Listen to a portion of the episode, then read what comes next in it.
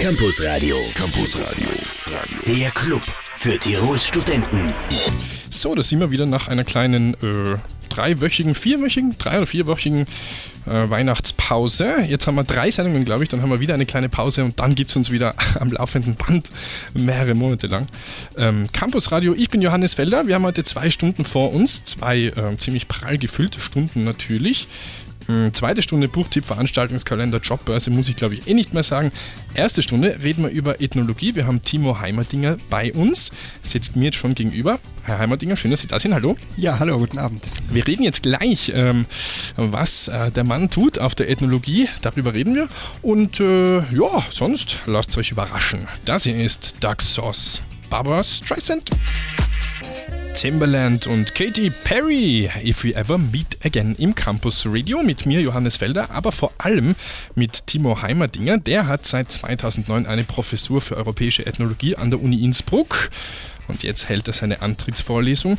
Ähm, jetzt interessiert natürlich uns einmal, wie kommt man so nach Innsbruck an die Ethnologie? Wie, wie, wie hat das so angefangen? Ja, das war ein längerer Weg. Ich habe eine größere Schleife gemacht. Studiert habe ich in Freiburg im Breisgau. Volkskunde ist das Fach dort. Und dann gab es verschiedene Stationen, Pisa und Dresden. Meine Promotion habe ich in Kiel geschrieben, da hieß es Fach Europäische Ethnologie. Und dann bin ich nach Mainz gegangen und war Juniorprofessor für Kulturanthropologie und jetzt in Innsbruck, die Professur für europäische Ethnologie. Das zeigt schon, unser Fach hat ein bisschen eine schwierige Geschichte mit seiner eigenen Benennung.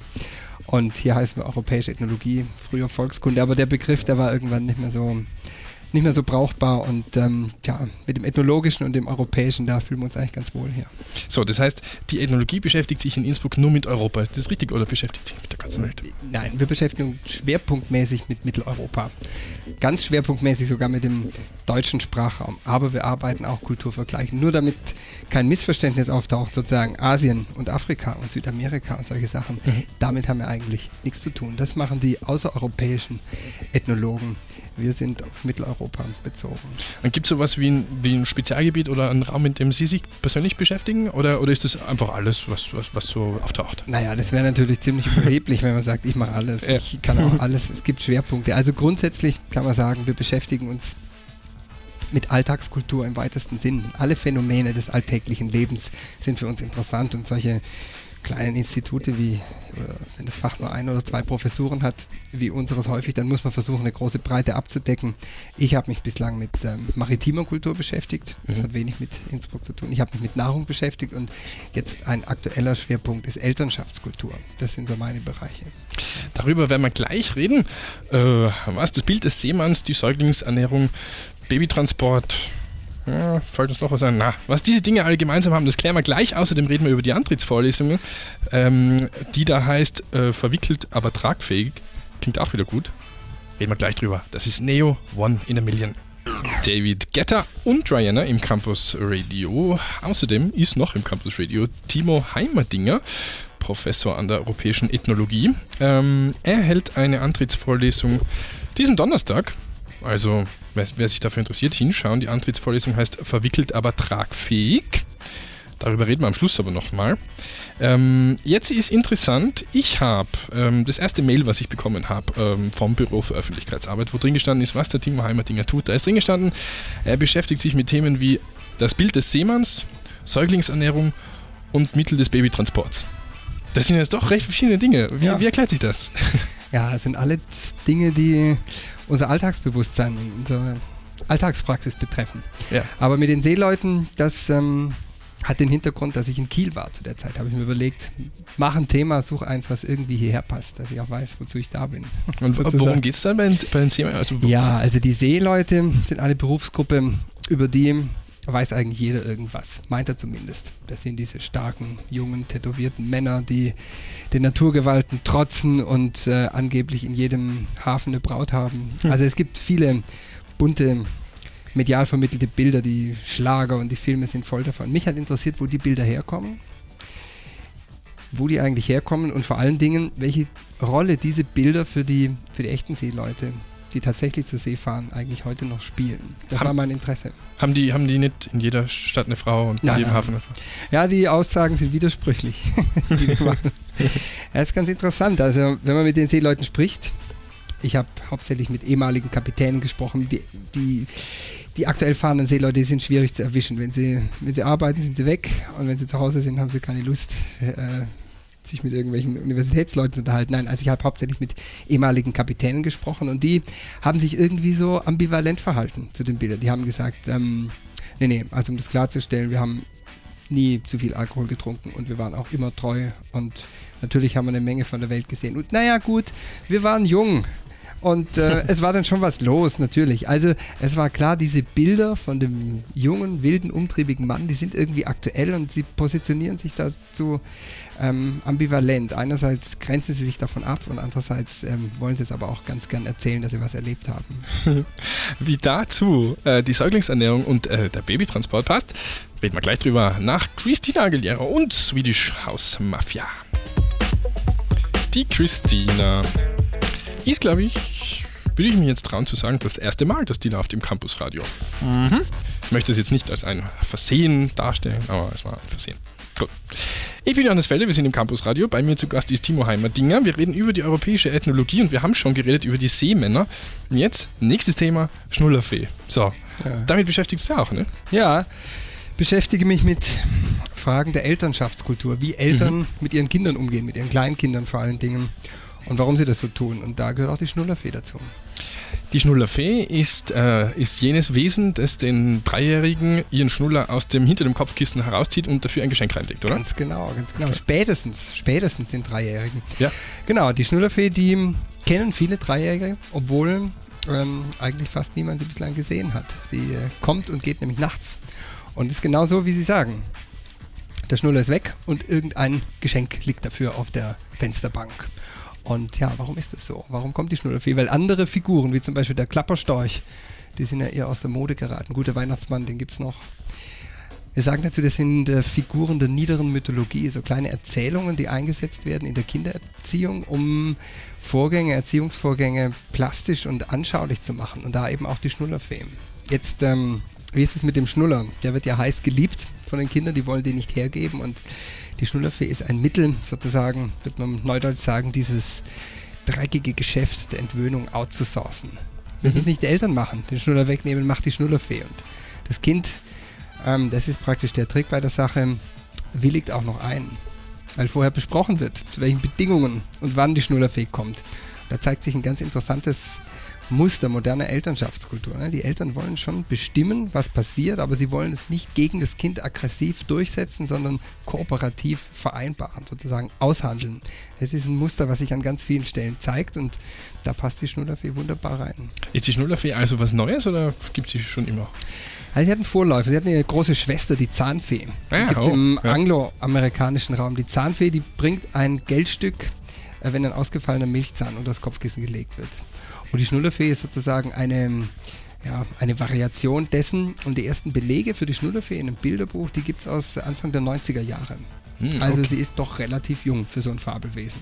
Also wirklich ganz in Zusammenhang offensichtlich mit äh, Erziehungsmethoden, die sich ja. erst da entwickeln. Oder wie kann, kann man ja, das so sagen? Genau, also ähm, ab, den, ab den 80er, 90er Jahren wird eben dieser zahnärztliche Ruf zur Entwöhnung vom Schnuller wird immer lauter.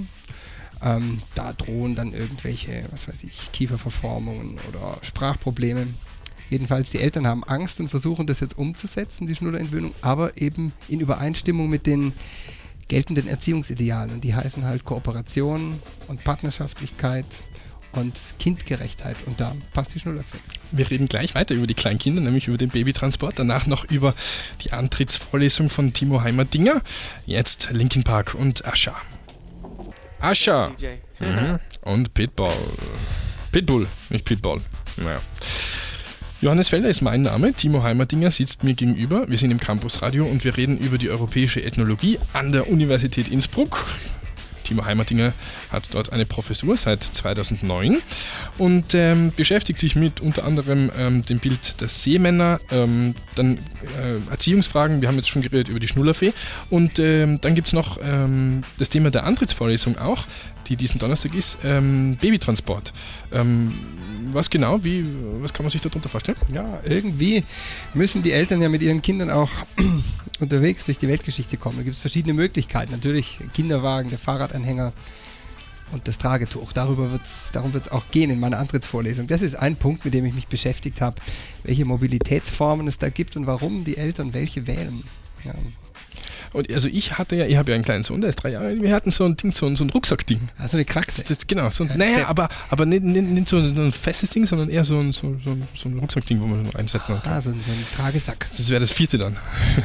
Ja, genau. Aber es wird auch noch immer weitergehen. Da gibt es die Fertigtragen und die, die Baby-Slings und so.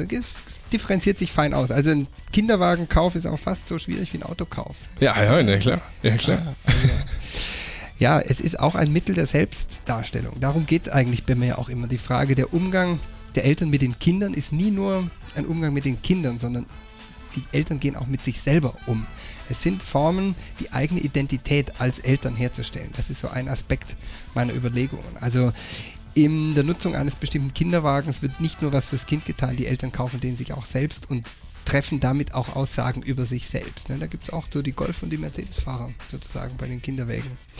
Aber jetzt bei der Antrittsvorlesung geht es eben um das Tragetuch und da hat mich interessiert, äh, seit wann gibt es das eigentlich hier bei uns und mit welchen Konnotationen ist das so verknüpft. Das Interessante ist eben, es gibt auch eine mitteleuropäische Tragetradition, die alt ist, die auch hunderte von Jahren alt ist, aber aktuell wird es eben doch eher mit so einem linksalternativen, bisschen ökigen Milieu assoziiert. Und das kommt eben daher, dass es Anfang der 70er Jahre aufkam, im Rahmen dieser ganzen gesellschaftlichen Umbrüche im Nachgang zu 68 und da ganz stark eben diese, tja, Ethno- und Alternativkomponente irgendwie verkörpert hat. Seitdem gibt es die Tragetücher. Und heute sind sie ganz gewöhnlich geworden. Ja, hat er sich das verändert? Ja, ja, auf jeden Fall sieht man schon an den Mustern. Ne? Am Anfang waren das irgendwelche Ornamente und Geckos und so. Und heute gibt es ähm, bunte Streifen und fast schon kubistisch anmutende Farbgebung. Naja, das ist schon in die Mitte der Gesellschaft gerückt, das Tragetuch. Es ist gängig geworden, aber es ist immer noch konnotiert mit einem bestimmten Stil der Elternschaft. Im Englischen heißt es Attachment Parenting. Ne? Es ist dieser körpernahe, ähm, mit sehr viel emotionaler Zuwendung kombinierte Stil. Ich sage immer, es gibt so, eine, so ein, ähm, ein Pattern bestehend aus Stillen, Tragetuch und Kinder im Elternbett schlafen. Hm. Ja, das ist so eine bestimmte Form, die, die findet man oft in der Kombination. Und das äh, läuft eben unter dem Etikett Attachment Parenting und steht für diesen körpernahen, sehr auf die individuellen Bedürfnisse des Kindes ausgerichteten Betreuungsstil. Das ist Thema der Antrittsvorlesung, der Antrittsvorlesung von Timo Heimerdinger. Ähm, wir reden gleich weiter im Campus Radio. Das sind die Sunlovers und danach die Tracksheeters. Das passt ja unheimlich gut zusammen. Wir sind im Campus Radio. Ich bin Johannes Felder. Mir gegenüber sitzt Timo Heimerdinger, Professor für europäische Ethnologie an der Universität Innsbruck. Äh, Wir haben schon gesprochen über das Bild der Seemänner, über die Schnullerfee und den Babytransport. Der Babytransport ist auch das Thema seiner Antrittsvorlesung. Die ist ähm, diesen Donnerstag. Äh, der wievielte ist das? Da muss ich selber nachdenken. Der 13. ne? Das 13. Ja, genau. ja, um 16 Uhr Um 16 Uhr. geht's los in der Aula der Uni. Ja, Antrittsvorlesung, selber schon eigentlich ein ethnologisches Thema, ne? dieses akademische Begrüßungsritual. Aber diesmal geht es um, um den Babytransport, um das Tragetuch und die europäische Ethnologie im Allgemeinen. Und es sind alle eingeladen, die gerne kommen möchten, zuzuhören, die es aushalten, eine Stunde Vortrag anzuhören. Also wer sich interessiert für ähm, den neuen Professor an der europäischen Ethnologie oder eben für das Thema oder für beides, der soll da vorbeischauen in der Uni, in der, in der Aula der Uni Innsbruck, äh, 16 Uhr Donnerstag. Ja, naja, es ist jetzt 10 vor 7. Wir, unser Gespräch ist vorbei. Ich danke Ihnen vielmals, war sehr interessant. Danke. Und äh, bei uns geht es jetzt natürlich weiter in eine 20, zweite Stunde Campus Radio. Da haben wir äh, Jobbörse, Buchtipp, Veranstaltungskalender, diese Dinge.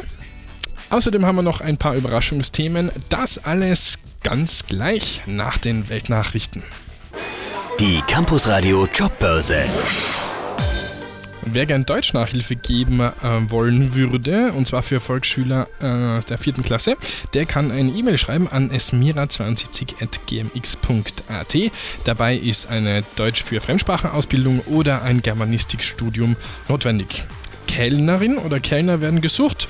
Und zwar von Montag bis Mittwoch ab 6.30 Uhr im Café Il Conte. Wer es kennt, mag's in der Adamgasse 7.